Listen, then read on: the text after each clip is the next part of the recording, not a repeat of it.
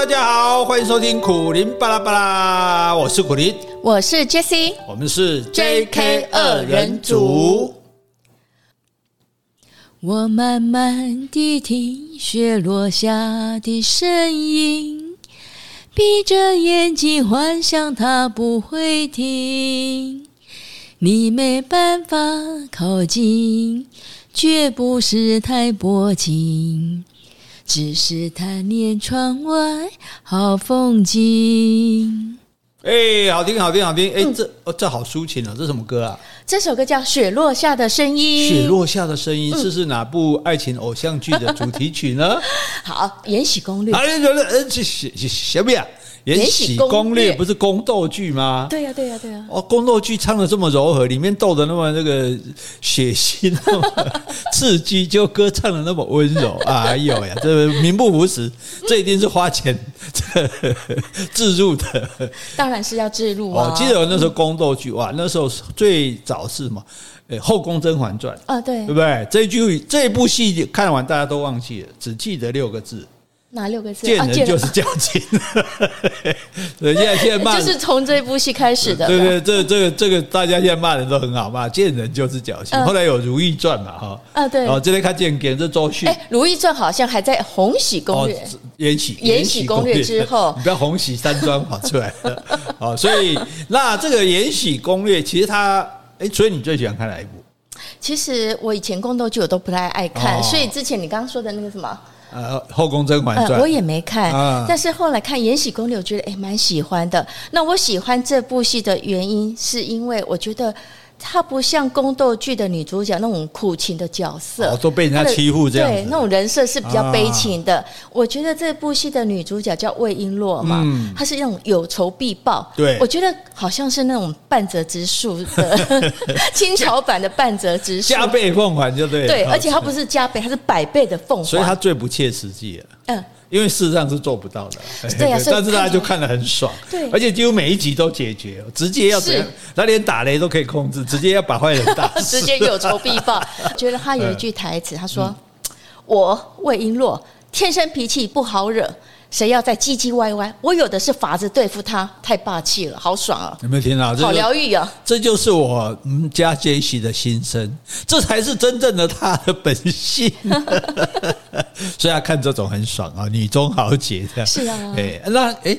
可是我觉得这部戏，我那时候跟你看，我倒觉得这种呃，当然这个是很爽。可是我觉得这部戏的布景啊、道具啊、那个服装的色彩特别特别好看的。对，因为它是采用那种低饱和度、沉稳的色调，它整个画面呈现出来就是非常的古典高雅。那除了主角们他们的那种衣服。比较柔和的色调之外，他们的衣着的刺绣啦，包括头上的珠花啦、发簪啦、点缀，那些法式都是很考究。他有一种说法，就是说他们的剧组特别邀请遵循古法的传统匠人，一针一线手工制作。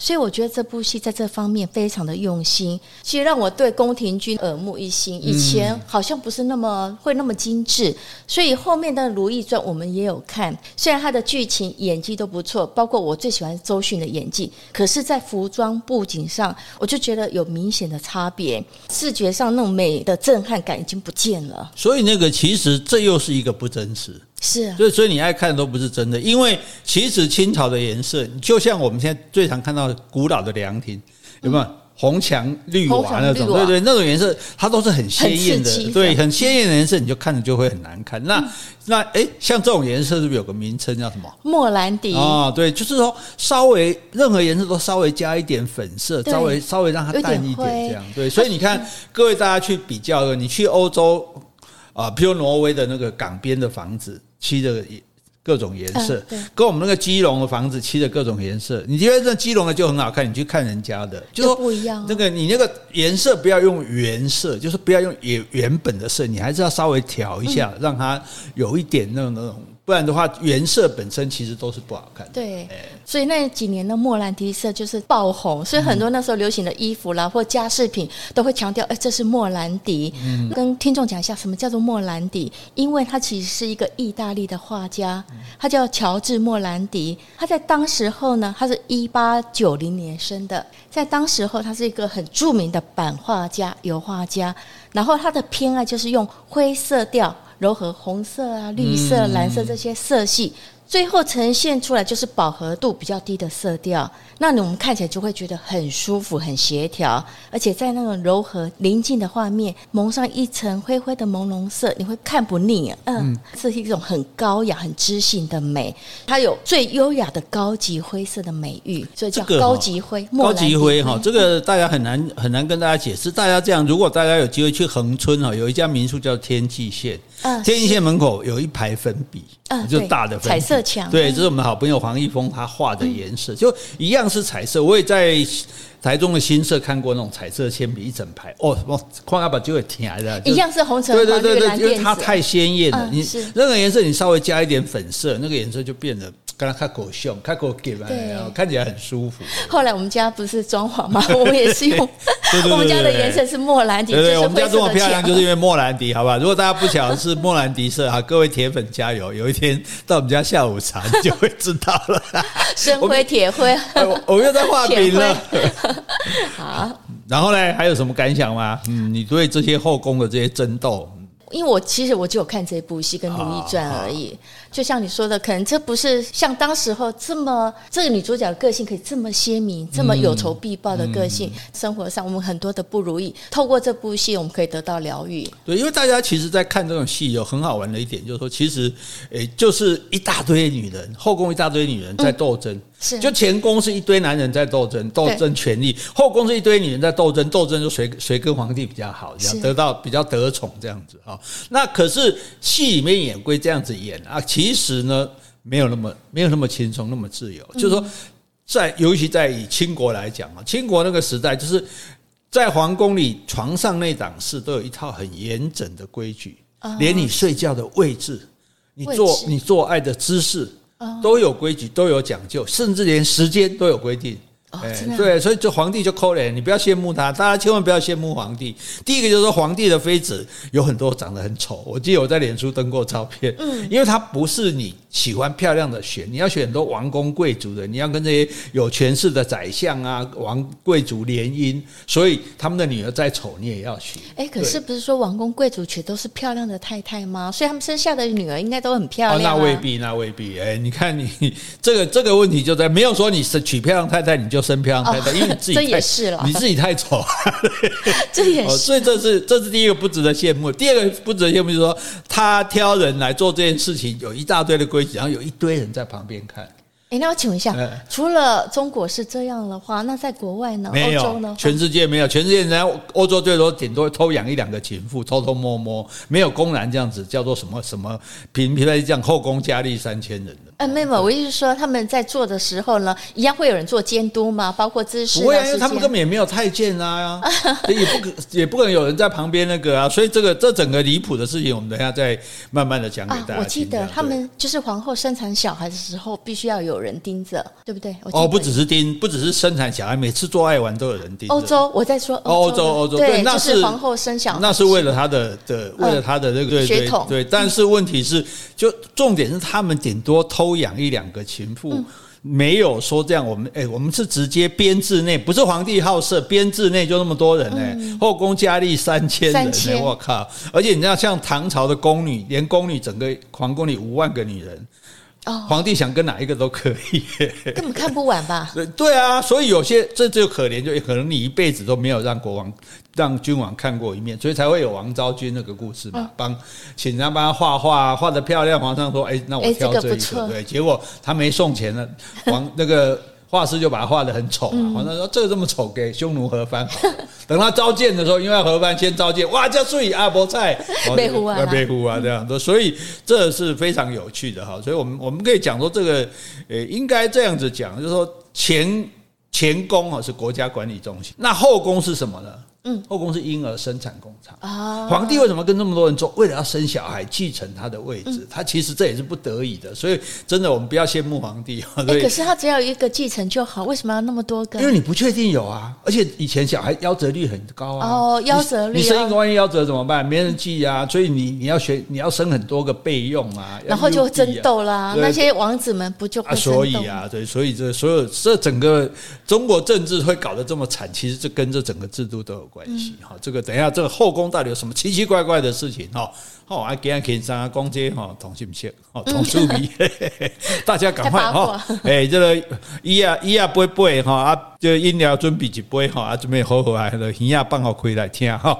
我们今天来谈谈后宫哈，来，那我们先回去。好，我先回斗内听众的留言。好，这名署名 Irene，他说感谢两位有情人传递了理性、感性、知性的愉悦声音。为我们带来美好时光，谢谢你。谢谢，哎，感谢、理性、知性，哦，真的，对啊，这简直感性、理性、知性啊，对，我们都有啊，对不对？哦、我们也很传播很多知识啊，我们也有很感性、感情的、很感性的跟大家表达我们的感情啊，对不对？然后我们也很理性的探讨这个种种的问题啊，对，这样的节目，这真的是万中选一啊。是啊 没办法，你你选到我当然是万中选一啊，我就是你的唯一啊。好，谢谢你。好，接下来我要念一封听众的来信，但他没有署名。他说他第一次看韩剧，由于你们两位的推荐，第一次看了韩剧，真的很感人。他在讲的是我们的蓝调时光啊。嗯、最让我感动的流泪不止的是第二十集，东喜抱着妈妈的遗体，说着原来他从来就不怨恨妈妈对他的漠视，妈妈为什么不曾用温柔的眼神看他？他羡慕妈妈对路边的小黑狗都可以温和的抚摸，不过我还是不喜欢韩剧里的人讲话那么用力嘶吼，连小孩哭诉时也会捶胸。哎，这跟我一样，我真的我也不太喜欢韩剧的人讲话好大声。对、嗯，大家都觉得这有点夸张。不过以我的了解，韩国人确实是个性非常暴烈的。哦，真的吗？这个倒这个倒不是说他刻意演成这样，他们真的就就就丑陋哎。所以李亚蒙不让他们不太看得起韩国人，就是他们很粗鲁的。他说，连小孩哭诉时也会捶胸，因为会会受大人影响。好，那我继续念啊。他说，还有韩国的大男人主义，要求讲敬语。令人不敢苟同。日本也是有禁语的，但并没有像韩国那样随时在要求使用禁语。比如说那个汉修啊，他是银行经理嘛，嗯、然后要求同学明宝在办公室对他也要用禁语。明宝说：“哎，我们是同学，而且现在也是没有外人啊。呃”那我们这位听众有记到这一幕，他说：“哎，汉修还是要求他一定要讲敬语。”总之，我们的蓝调时光是部很平实的剧集。谢谢推荐，没有失望。嗯，好，好。其实那个，我觉得大男人主义，它就反映他的社会确实是如此。是对。那其实日本讲敬语很严重，像我的学生，他去日本念书，因为刚学会日语，他不会讲敬语，哇，马上讲一句话出来，整所有人都呆掉，说你怎么可以这样跟？怎么那么大胆？对对，怎么可以这样讲话？这样子哈。然后这个。韩国人大男人主义到什么地步？以我那个时代啦，古代来讲，嗯、我们那时候班上有韩国的乔生，是哦。那有一个女生有一次就不知道说什么，那我就假装要打她，这样我就说打你哦，诶，她马上跪下，哈对，求饶，把我吓坏了。就就后来我才听他们讲，他说他们那时候他讲那个时代了，好，那三四那个已经四十年前，他说那他们韩国的女人那时被老公打是家常便饭。啊，他就等在家门口，老公回来踢她一脚，她好高兴了。老公回来了，这样。哎，要是老公今天老公不打她，开始怀疑说是不是不爱我了？对，所以我跟你讲，真的，台湾的女性呢，我们真的以亚洲来讲，女性地位最高的就是台湾。哦，这样。对，你真的，你你就以电视剧来讲，电视剧就反映生活嘛。你看日本、韩国，谁？对我们台湾有人这样演吗？对，有这种老公什么对老公婆很凶的吗？那台湾我看被老婆凶的比较多，所以所以我觉得这是，但是我们也不用这个去批判了，因为他的社会是这样，而且我们就是接受他这样的情形。那更佩服说，在那样的社会中，这女性。挣扎之力，你看很简单，日本、韩国国会议员几个女生？没几个啊，是对不对？这就很简单了嘛。就换句话说，他们的女生也不投票给女生啊。你看我们不在女总统，你看我们的议员什么都都占到一半，县市长都占到一半以上是女性的，所以我们台湾哎了不起，不错，好了，该留了几年哈。哎，我难得称赞别人，我都一天到晚在称赞自己啊，还真不太习惯呢。你称赞是台湾，哦，称赞台湾，对对对对对。好，还有吗？没。好，来。接下来我们就来继续讲了哈，这个我刚刚讲皇帝不要你不要羡慕他嘛。第一，就他那些妃子不见得漂亮；第二个，他是非做不可，他是 every day 都要做的。哦，哎，每天都要做，every day 啊，对，因为他要生产小孩嘛，嗯，对，那可是他做呢，又很多人在旁边看，很多规矩，所以他做的也不轻松，也不自在。那所以我们讲后宫是一个婴儿生产工厂，对不对？因为产生这个王族嘛，继位者。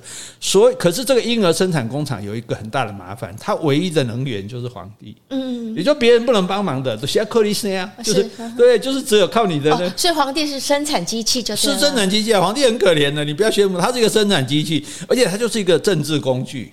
他而且他就是要靠这个来，他娶的这些老婆是他们要建立一个叫生殖器系统。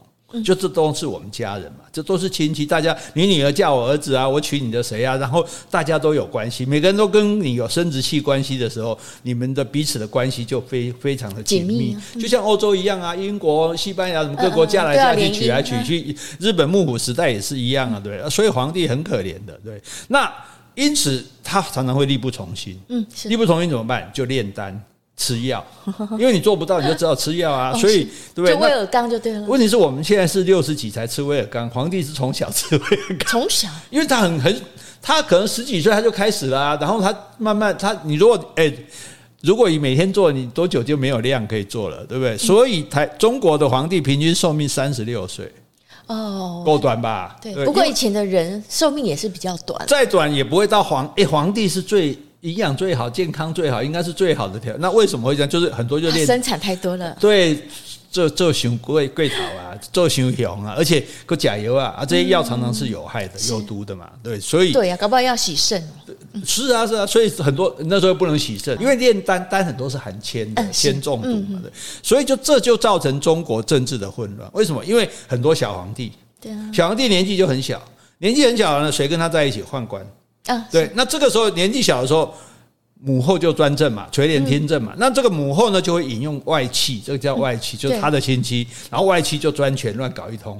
那等到小皇帝长大了，母后就不能再管了，对不对？然后呢，他跟谁好？跟宦官好，所以就变成宦官来专政。嗯，所以像汉朝，他就是不是外戚专政，就是宦官专政。这些人都不是专业的嘛，都是乱搞的嘛，所以政治会搞得乱七八糟，跟这个制度是有关系的啊。而且呢。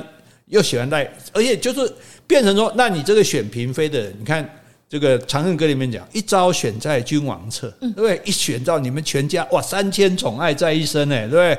我只爱我一个人，可然后兄弟姐妹皆列土，就你的兄弟姐妹都可以分封土地，就对了。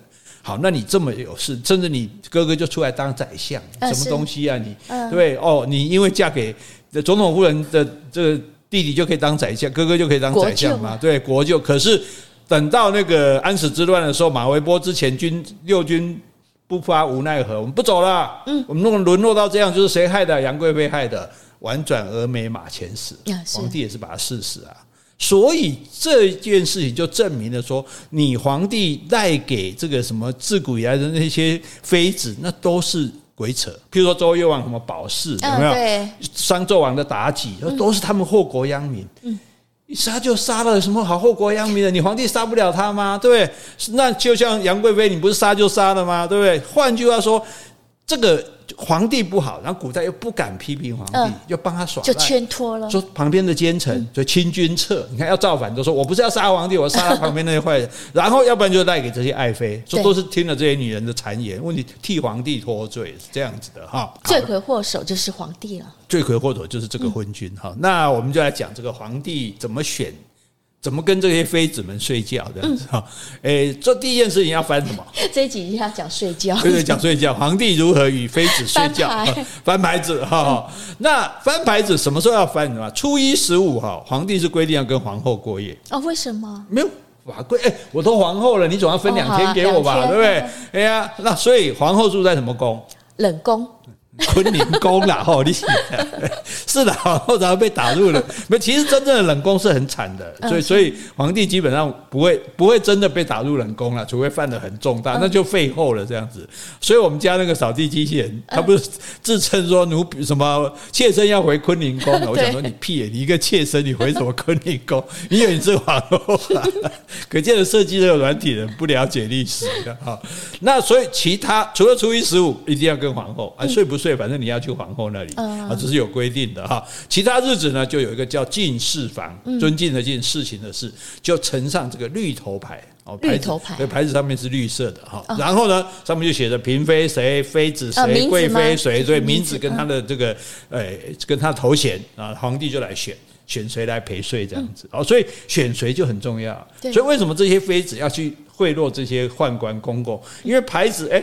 我故意不把谁的牌子拿出来，我故意把谁的牌子放上面，对不对？或者自己皇帝要看说啊，这位新到的啊，皮肤很好的，推荐一下。哎，对对对对，那这个用牌，那早期像明朝更好，明朝有一个皇帝啊，他就懒得选，那么多怎么选？他跟我一样选择障碍，他就 他就天秤座的 A 型，他就叫一只羊拉着车，然后那羊在宫宫殿里面走。那个羊停在哪一家门口，他就说今天就睡这个。呃，由羊决定就对。对，结果你知道多好笑吗？那个羊一出来哈，所有的那个妃子都站在门口，有的拿胡萝卜，有的拿蔬菜，有的拿草，就想办法以吸引那个羊来吃，吃不就停下来了？停下来就是他这样子哦，这个是非常好笑的哈。那照理讲，当然就是要雨露均沾嘛。这句话就针对皇帝来讲，我们我们哪我们有什么东西可以沾呢？还雨露均沾的对。虽然说是雨露均沾，可是皇帝经常读。独孤一位，嗯，是特别特别喜欢哪一个啊？那皇帝喜欢的是最漂亮的吗？其实也不一定。是身材最好的吗？嗯，是床技最好的吗？嗯，都不是，是最谈得来的。嗯，哎，解语花还是最重要的。长夜漫漫啊，对，因为因为皇帝是很孤独的，是啊，对，皇帝，所以他为什么叫做寡人？为什么叫做对孤家？因为称孤道寡，因为他没有朋友嘛，他不可能有朋友，谁敢跟他做朋友？谁敢跟他开玩笑说：“哎，你最近肥了，斩，对，杀头。”并非也不敢了，但是至少就是说可以投其所好。对对，你只能巴结他、奉承他，那就不是朋友嘛。朋友至少好，至少可以互相吐槽的，可以你倾诉心事的。皇帝也不能找一个这个大臣来说：“哎，我跟你讲，我最近很烦恼什么什么。”那也不行，也只能公开讨论这种事情了。对，所以他没有朋友。嗯，他在前宫没有朋友，那都是他的大臣，对不对？那他在后宫也没有朋友，都是要宠，就是想办法巴结他的这个妃子啊。好，那最好玩是好，现在选到某某嫔妃选中了啊，然后太监就通知来洗澡。嗯，你要知道，对我们有一个观念哈，北方北方人不是常每天洗澡的，包括现在日本人、韩国人也是。大家看韩剧、日剧也知道，因为天气干燥，它比较干燥，不会像我们这么湿。对对对，所以他没有在每天洗澡的。然后这个妃子洗澡，哇，这时候他。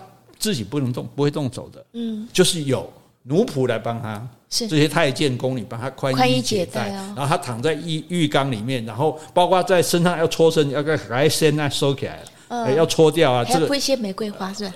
没有啦，那那 剧中这么演的，那个玫瑰花都是现代的事情，基本上我们我们可能会放一些药草啦，哦，也可以了，对了，不会放玫瑰花了，对，然后呢，所以所以这些太监就哎。包括搓身子也是太监帮他搓哦，那这太监当然就有有点尴尬，毕竟自己是男的嘛，所以为什么要把他阉掉？嗯，不然的话让皇帝戴绿帽子啊，对，万一太监忍不住，哎，可是也有女仆啊，为什么不是女生来做这项？有些比较出众的工作要男的做，这哪出众啊？没有，你要按摩，男生比较有力量，女生就没有那么有力量，对，所以所以这个反正他们也没有把太监当男人嘛，所以无所谓。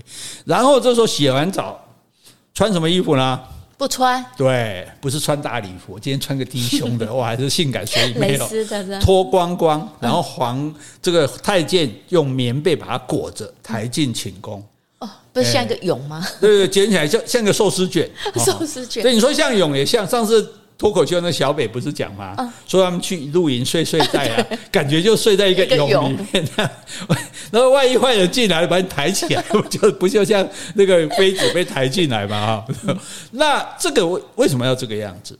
嗯，是让皇帝方便吗？不用在家做。我觉得是安全考虑。没错，因为嫔妃身上万一有带利刃行刺他，你说嫔妃干嘛杀他？难讲啊。搞不好哪一家人哪一个嫔妃，他当当初爸爸是被你皇帝赐死的，被你发配充军的，我来报仇，那也有可能啊。总而言之，反正就是不可以这样子哈。然后太监把这个嫔妃抬到皇帝的寝宫之后，哎，连上床的步骤都有规定的哦。哎，皇皇帝会先躺好在床上。然后把嫔妃从这个床尾卷开之后，嫔妃要从床尾爬上去，也就是说从皇上的脚底爬到被子里面。哎，皇帝躺着，被子盖着，然后那边摊开来嘛，然后那个嫔妃呢就从皇帝的脚双脚中间，然后这个棉被里面爬上来。哦，对，爬上来之后两个人才开始做嘛。而且做的时候呢，哦，这很麻烦，咬紧牙关，不可以出声音。牙关，贵那个嫔妃啊，没事出声。不，不能这么喊，不能喊 James，真是棒棒，真是棒。零零七的 James，对啊，零零七为什么叫 James 棒？就是因为因为那个女孩子喊真是棒。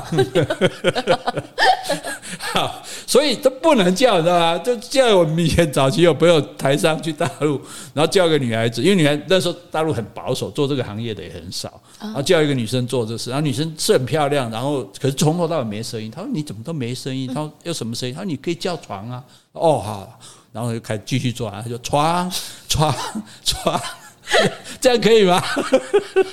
这真的吗？他是这么说的啦，好，反正然后不能发动声音，为什么？你发出声音会惊动圣驾，但你给皇帝惊掉？哎呀。皇帝有那么胆小啊？不是，反正他们就是过度保护皇帝嘛。所以为什么皇帝看起来都那么没有用的？主事很给人家保护过度啊，什么都不准碰，什么都不用让他冒险什么的。然后诶，不能让他吓到，就万一哪一个啊，我死了，我死了，皇帝吓坏了，所以都不可以啊。然后呢，姿势还固定的，嗯，就是龙上凤下。哦，是，诶，就是因为为什么不能女生在皇帝身上面呢？为什么不合体制？我是皇上，谁能在我上面？皇上坐着，你们都要跪下，不能有人比他高。那何况是怎么能爬到他身上呢？哈，乾坤不能颠倒，对不对？好，那这个这样子墨守成规哦，皇上就很辛苦。我也不能够变换个姿势，我也不能。你看，如果皇上不用动，皇嫔妃自己动，皇上不是轻松多了吗？也不行，哎，对。所以，然后更重要的是，为了安全起见，为了保护皇帝，宫女在旁边。侍候啊，宫女要在太监也在旁边，是啊，都在旁边，所以那个基本上皇帝这个跟嫔妃行房，基本好像在拍 A 片一样。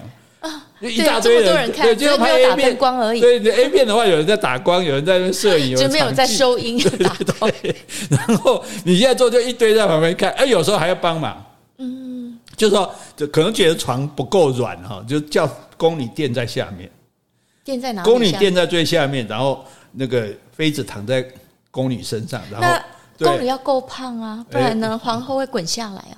所以，所以可能胖宫女有她的好处。这这是历史有记录的，不是我瞎掰。然后呢，更惨的是，还有的太监在后面帮忙推，因为波拉拉太监到场。好，那这样子就算了哈，这样做已经很没意思了，对不对？可是太监哦，还要在其他的，如果没有太监没有在旁边帮忙推的，还要在外面看时间。嗯，就是开始登登记测量时间，可能用那时候没有，如果还没有制民钟的话，可能就是用沙漏或者用什么，呃，或者香嘛。啊对对对对对，一点为了避免皇帝纵欲过度，嗯，明定行房一次三十分钟。哦，哎，最多加节 不能超过一个小时。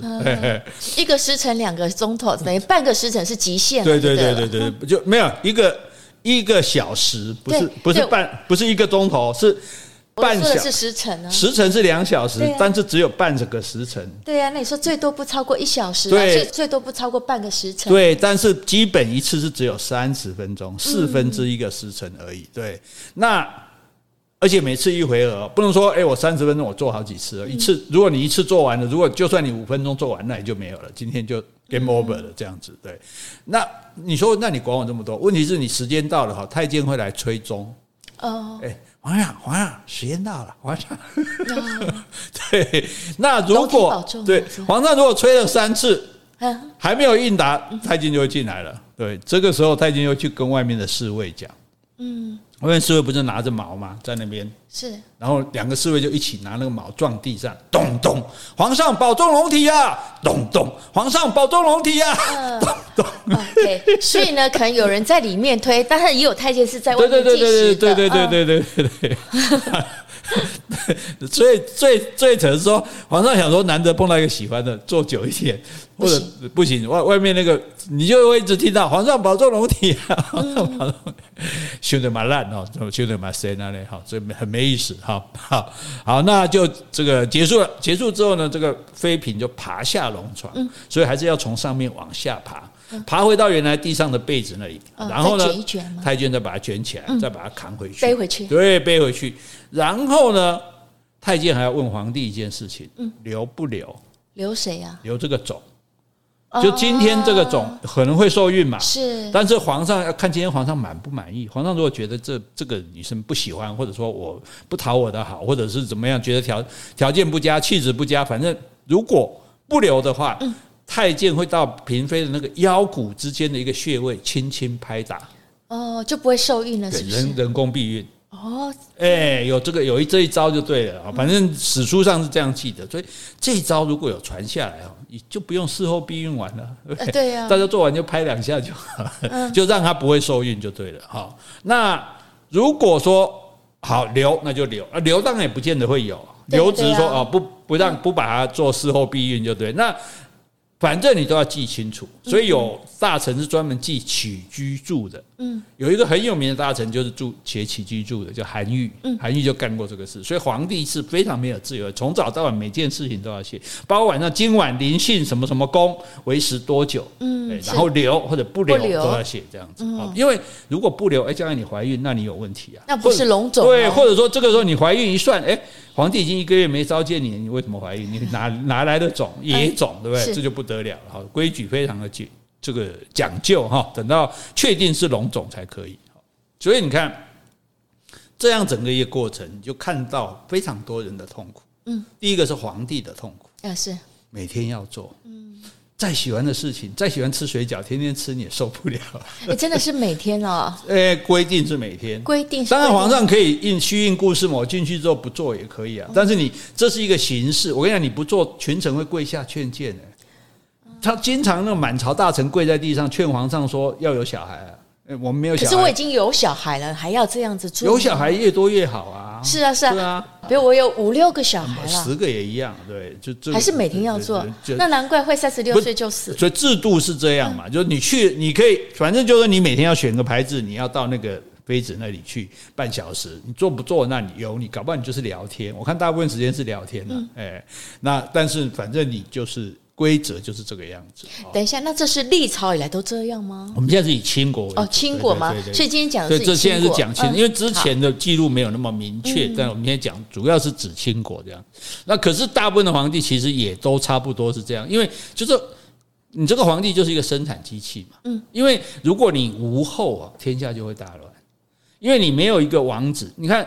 没有人继位，那是不是其他人？你的弟弟、哥哥哦，什么其他侄儿，大家都想，那大家就会争嘛，斗会乱嘛。所以你有儿子，大家知道好，就你儿子，大家都不用想了，对。嗯、所以而且儿子也会乱啊，就是你大儿子、二儿子、三儿子，所以麻烦就这样。所以为什么说要嫡长子？嗯，嫡长子最简单就是老大，嗯，就不用再说了。像你看现在英国王室也是老大，对，老大，老大第一，然后老大的小孩是二三四顺位，老二是第五。这样就很清楚，所以大家都不要做排得很清楚。但是清国因为没有这个规矩，他们是从关外来的环纳班，所以他们没有限制老大，才会常常造成那雍正什么传位于十四子那个啊，就就就就大家斗来斗去。所以你说清国喜欢纳来哎，环清国是从北方来的，所以你也是嘛？我喜欢环纳嘛？我环纳 统治你们啊？怎样？已经被消灭了。所以所以你如果不没有小孩，或者说你经常不行房，因为有人。有大臣写起居注啊，嗯其他大臣会知道，哎呦，皇上好久没干那回事了，得劝劝，得劝劝，然后又跪下啊，皇上要为生民的着想啊，为国家国作啊，什么的，哇，国啊，对，好，所以这第一个他的痛苦。第二个痛苦呢，嫔妃大部分长得并不好看，嗯，因为太多，这因为等一下我们讲这个选秀的这种方式，你就知道说这个嫔妃的来源。你不是真的全国海选美女，你说哎，浙江省对不对？美女进 美浙江小姐对不对？安徽小姐、福建小姐，然后选个最漂亮送去，不是，嗯，对，是选说哦，内政部长的女儿哦，这个财政部长的女儿哦，交通部长的女儿，基本上是这样子的。对，所以之前网络很多做比较，比如说我们看的《延禧攻略》啦，嗯，或是《如懿传》，或是《后宫甄嬛传》，这些美丽的女生跟现实的她本人，真的是差距是蛮大的。对对对对，所以所以所以皇帝。做有时候为什么常常会力不从心？这也有关系。眼睛闭着，眼 眼睛眼一闭，牙一咬就过去了。嗯、好，那第三个问题就是力不从心。是啊做美坏理啊，天嘛，对不对？你这不想做也也得做，所以力不从心的结果就吃很多壮阳药。是，那壮阳药就会送命，因为人做基本上这样讲。呃，做爱是不可能做死人的啦，嗯，啊，就是说你没有那么激烈，因为你没那个体力嘛，你就不至于那么激烈嘛。那会死的，譬如说以前出过事情的那种，就是因为吃药，呃，像。明朝也有皇帝马上封啊，马上封就是在做爱的时候死掉。那原因就是他因为用药物，所以做了超过他体力的事，造成他身体没办法负荷，才会死掉。那皇帝既然做不动了，那当然这些公公这些大家就说：哎，这个丹，这个这个这个药，对不对？每天就想办法进献啊，对，搞不好还是那个妃子拜托人家送来的，对，所以短命啊。那第四个最可怜的，他就没有私生活啊。你看，那整天有人顾着你，整天有人记在你的事情，连哎。做个爱说，你们给我出去不行，连大个便也不行，对不对？也要检查那大便呢。啊，对啊，对啊，看健不健康，还要肠粪呢。对啊，对对对。所以，所以就很可怜。所以为什么他们就叫做孤吃孤孤家？为什么叫寡人？你就想说奇怪，皇帝那么大，为什么寡？因为他就是单孤单的一个，而且他的生活是完全连。房事是最私密的事，房事都不能私下做，都不能说我爱做就做，我不做就不做，我爱做多久做多久，不行。皇上保重龙体啊！嗯，好，所以这是皇帝的痛苦啊，所以还好我们这个现在没有皇帝了，我们清国被你们中华民国灭掉了，要不然的话。搞不好啊！我现在我现在也是大啊，你是王爷啊！我开始担心要做那么多个，你做梦了？我就是在做梦哦，那还能做什么？好，然后后妃，那后妃的痛苦在哪里？好，后妃是三年选一次，以清国来讲，那八旗才能够选哦，也就是说八旗是满族里的贵族，嗯，八旗才能够选选秀，这个叫选秀，十四岁就可以来选秀了，对，那。皇帝选秀的时候，包括这些王公贵族也一起选。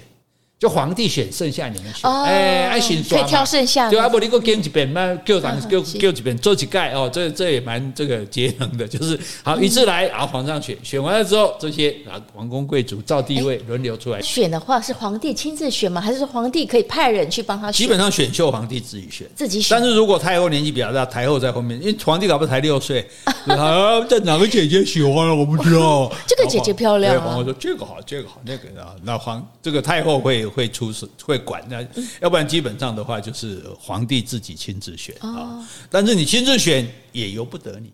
嗯，太监问皇上说：“皇上，皇上，这是宰相。”啊，皇上，皇上，这是什么中书同下什么？所以这个要优先考虑，会告诉你他的地位，就你不能不选。所以你连这个你也不是自由，不然你干嘛都选？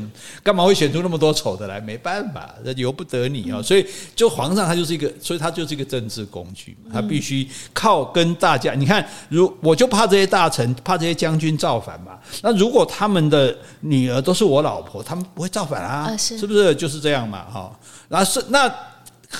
比较宽广一点，就是除了选八旗的话，在清国说蒙古有选蒙古的女生来。哦，蒙古族跟满清族是满族是不一样的，但是蒙古族也是塞外的民族这样子。那他们有选到，有有选来这样子。啊，那那通常家里面谁出来当这个去选秀呢？就是爸爸决定，爸爸觉得，哎，我这哪个女儿派出去选秀？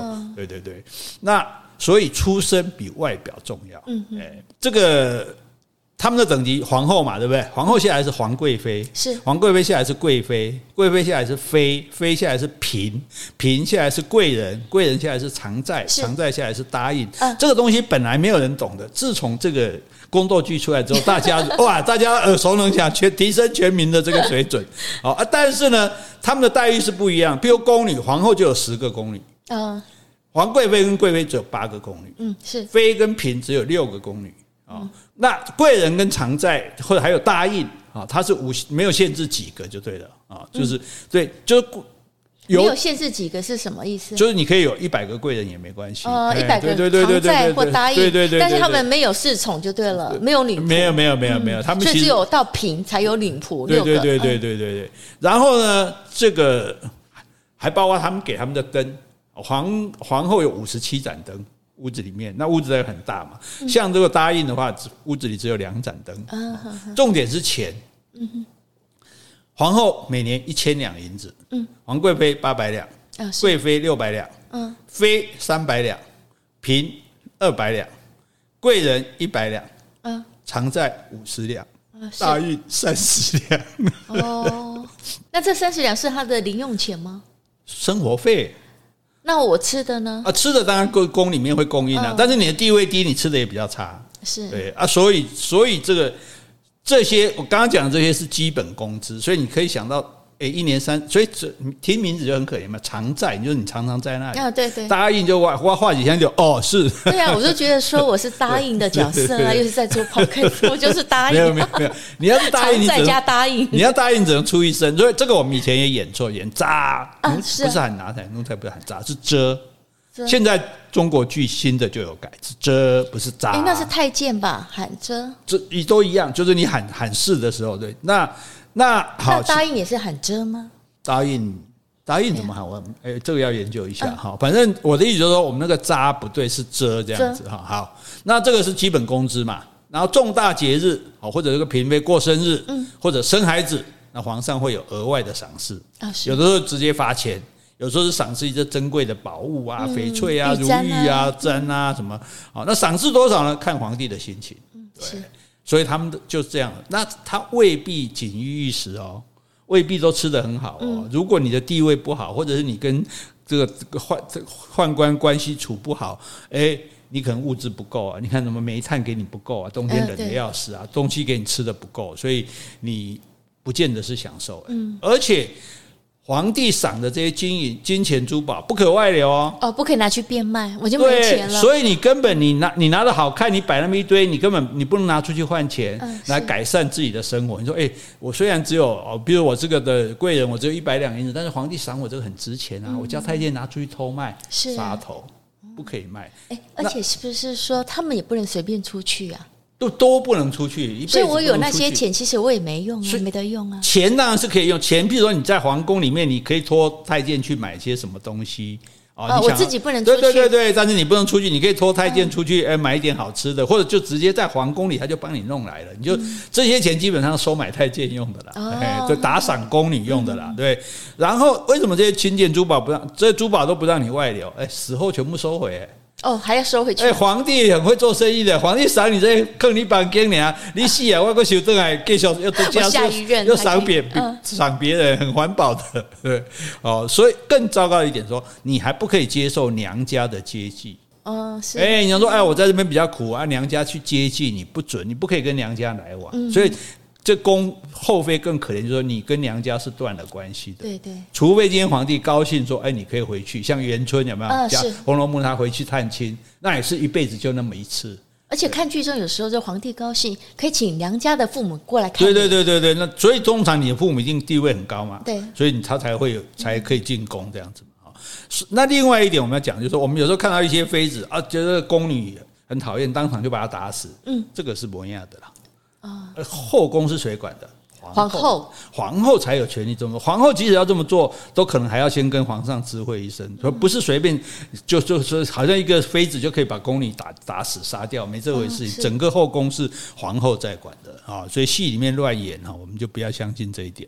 那后妃的痛苦在哪里呢？第一个痛苦，表面上大家很有风度，哎呀，各位姐妹，我们姐妹好好相处，私下一定是明争暗斗嘛，因为要争宠嘛，对呀，对不对？我让皇帝讨厌你，皇帝就来我这里机会就多一点嘛，这是很自然的道理。所以那你怎么办？就收买太监嘛。嗯，是。还有一种呢，就是厌胜哦，哎，讨厌的厌，胜利的胜，就是老哎嘿老胡啊的对吧？下胡咒对不对？我弄个草人写名字给你扎什么？那这个厌胜通常还是用来陷害对方。嗯。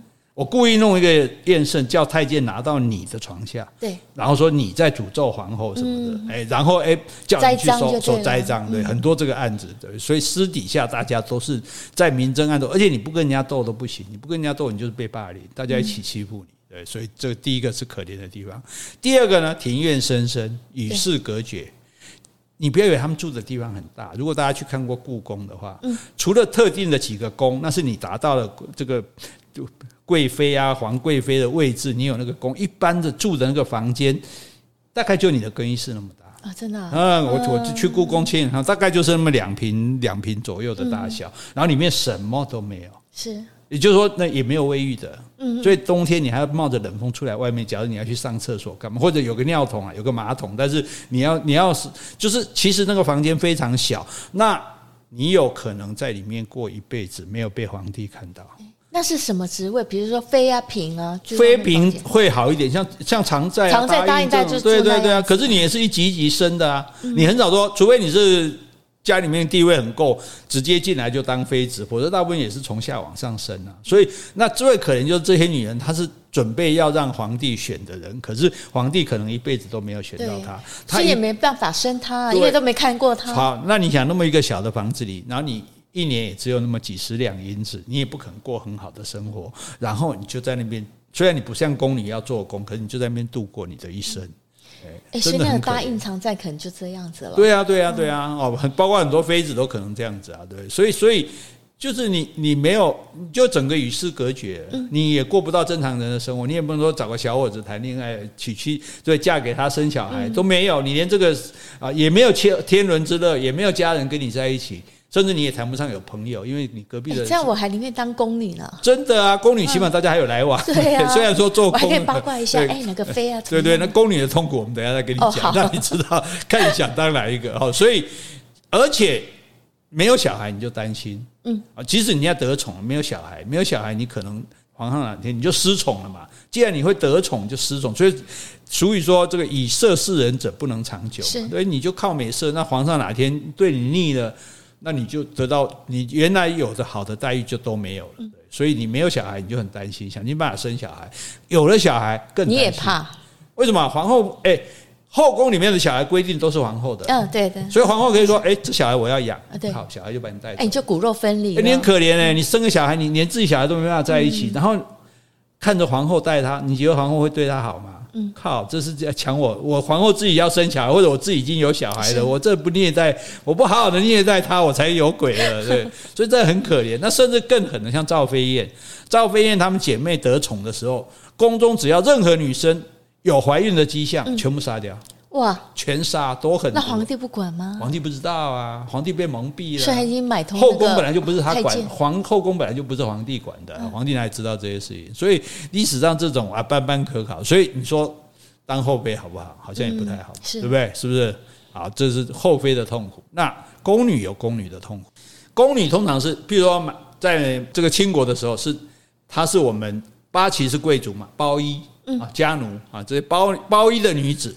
那他们来当宫女，什么叫包衣呢？包衣就包包裹的包，衣服的衣，皮包的包，衣服的衣，对，就是我们满人家的平常人吗？不是平常人，是专门做奴隶的奴才，等于是奴才。哦，所以你们有阶级制度啊？当然有阶级，自古以来都都有阶级。所以这些奴才，即使后来像后来有些包衣，他们出去。做生意赚了钱，但是他如果碰到我以前的主人，他还是要给我下跪，还是要喊奴才的。这个我们有看一些这个戏也有看过。那那包衣这些包衣里面的女子，她们就会来参加宫女的选秀，十三岁就可以来选秀了，这样子。那宫女大概整个皇宫里面大概两百个左右啊，对对，两百个宫女这样。那宫女的可怜在哪？第一个终身监禁。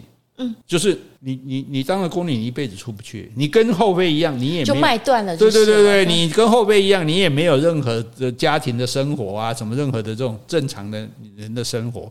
所以为什么讲白头宫女话当年，头发都白了，对，也只能在那边讲当年的事情，都不能够出去这样。那清国还好一点，清国如果超过十年的宫女是可以出宫的，有一些皇帝会。把它配给八旗的子弟，嗯，啊，就是这样子，就算是比较不错，因为你本来是包衣奴才阶层嘛，那你配给八旗的子弟，这样算是提升你的阶级的这样子。那可是皇帝配，或者说可能皇后配，有时候乱配，比如说二十九岁的很老了嘛，出宫去，是。主要也是因为你没什么力气了，然后。配配一个七十一岁的老军官，二十九岁就没力气了，应该还有啊。哦，不行，在古代来讲，哎，十六、十四、三岁就开始做了，对，对他们来说，这个你就已经也没有那个，就算生产力了。所以重点是说，没有劳动力，没有劳动，重点是他配给七十一岁的老军官。也由不得你啊，对呀，配给一个阿公，对呀，配给配给阿公啊，这样，然后他永远不会有家庭嘛，嗯，最多就是说跟太监共食啊，有有看过，两个一起吃饭，好像是夫妻的样子，但是也只有那个样子。而已，对。那更可怕的是说，万一因为你现在伺候皇帝不是吗？嗯，哎，万一皇帝看上你，哎，这个北派，你也不能拒绝啊，对，皇，可是你万一被临幸，那你更是凶险。大家一定要把你干掉！说，哎，你凭什么啊？你生个小孩，你要继承地位？你是个下贱的宫女，哎，对啊，所以反而这种宫女往往就会被害得很惨，不像明朝那个明朝哈，这个有宫女变成皇后的哦，是啊，哎，他们没有那么严谨那种，就啊，反正皇帝喜欢嘛，那你当当就当了。哎，那时候的皇后嫔妃没那么狠，没有没有对，没那么狠。啊啊，主要是皇帝说当皇后当皇后，大家没话讲的，倾国就绝对不行的，这是宫女的痛苦啊。再来，我们来讲太监的痛苦。哦，好。太监第一个要阉掉，对不对？嗯、对，一定是家里很穷才被阉的，嗯、对不对？而且你就没有后代，没错、啊。你除了没有家人，又没有后代，所以其实他们很很可怜。就是说，因为他们被阉掉哈，那睾丸跟这个阴茎他们是割哪里？嗯，两个都割，哦，全部割掉这样，而且割还要割得很深，因为如果割得不够深，有些小小的，它因为他们很小就割了，还会再长出来。是这种再长出来的，就会常常会被太后看上。所以秦始皇的妈妈跟那个嫪毐太太监嫪毐发生关系，李莲英跟慈禧太后那么好，据说都是因为他们还多少可以用，所以被太后那么宠幸这样子。好，那那为了说避免说没有割干净，有的就割太深，所以我看那个。书上记录，他们小便起来像花洒，连便都没办法便一条线，好可怜。而且他们阉割的时候有麻醉吗？没有啊，那麻什么？大概有，大概有个叫他咬个毛巾干什么？那不是痛死了？痛死！所以就是很最穷的人嘛，所以他们就用一个子孙袋挂在那边，等到之后最后要离开，要再把他领回来，把他尸体再让他完整这样。所以这个对一个男人来讲，这是一个很大的尊严的打击。对，又在古代来讲，那第二个他一辈子做奴才。对。他的命就是贱的像蚂蚁一样，没错。那个溥仪末代皇帝，他最喜欢玩一件什么事？叫太监躺在地上，他尿尿到太监嘴里，他觉得好玩。你怎么办？那你 你太监可以做这死小孩，太监你可以不要吗？你可以不答应吗？对，哦，然后所以那因此他们渴望家庭，所以他们就会假装成家。嗯，大太监真的很有钱，他真的会娶老婆，嗯，然后会养收养小孩。对，问题是说这个。他也不能真的做这件事情，对，所以结果呢？因为这样，他们如果真的有有势力的，他就搞搞钱，嗯，然后就搞得很就是乱，把政治搞得乱七八糟就对了。而事实上，他那收养儿子，那那种像什么明英宗那个太监王振，哇，满朝的大官都来做他儿子，大家都来做他的养子，这样比他年纪比他大的都来做他养子。那这个太监可以乱搞到什么地地步？他叫明英宗去亲征，去打仗。打仗就算了，居然经过他们家的时候，居然说到我们家来一趟，顺路这样我光宗耀祖。皇帝居然也答应了，就到他们家就被被俘虏了，土木堡之变。所以这所以太监就要不然就是变成这种太监，要不然就是很可怜很悲惨的太监啊。所以这整个就是一个可怕的世袭制度造成的。是为了皇帝一个人要多生小孩，那又不能让他戴绿帽，嗯，才会有那么多的宫女，那么多的太监，然后这么多人造成各种。无比惨烈的斗争，对，哦，那像人家欧洲也就只有情妇啊，印度他们虽然有阉人，皇宫阉人也几个也不多。那中华文化的三大耻辱，一个就是太监，有太监这个东西，多少年多少人受这个痛，第一个就缠脚，多少女人受这个痛，第三个就是鸦片，嗯，对，幸亏我们生在现代，活在台湾，没错，那今天是就后面来啦，是呀，你讲对不对？对啊，好，我们今天就讲到这里，好。今天我们如果有讲错的地方，请你多多指正。如果我们讲的不够的，也欢迎你来补充。另外有什么问题，或是有什么话想对我们说的，那就请你在 Apple Podcast 留言，或者寄信到我们的信箱。好，不要忘了帮我们抓几只老鼠哦。谢谢你，拜拜，拜拜。